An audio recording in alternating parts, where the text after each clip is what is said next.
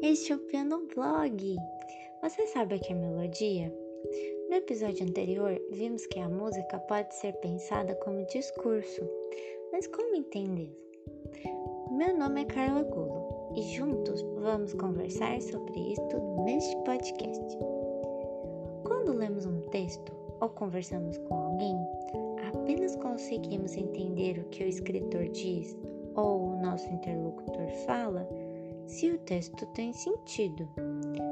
Assim, podemos compreendê-lo como um todo e qual é a intenção do escritor ao escrever, ou como que vamos responder para quem estamos, estamos conversando. Da mesma forma que construímos uma frase na nossa língua, construímos frases musicais também.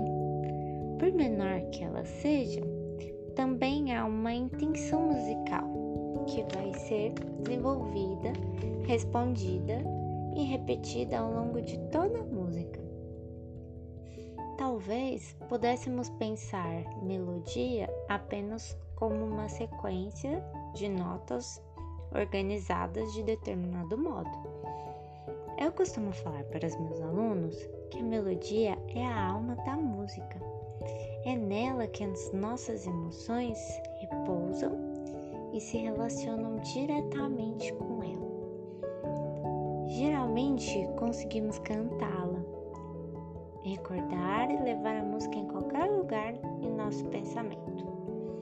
Outros elementos podem até ser marcantes, como ritmo, harmonia, mas não nos liga de forma mais próxima do que a melodia.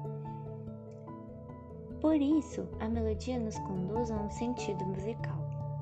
Ela é apresentada por meio de frases musicais que juntas vão constituir um discurso bem interessante. Uma sugestão para escutar e apurar os ouvidos é escolher uma música famosa por sua poesia, ou então uma música com letra que você goste, só que na versão instrumental.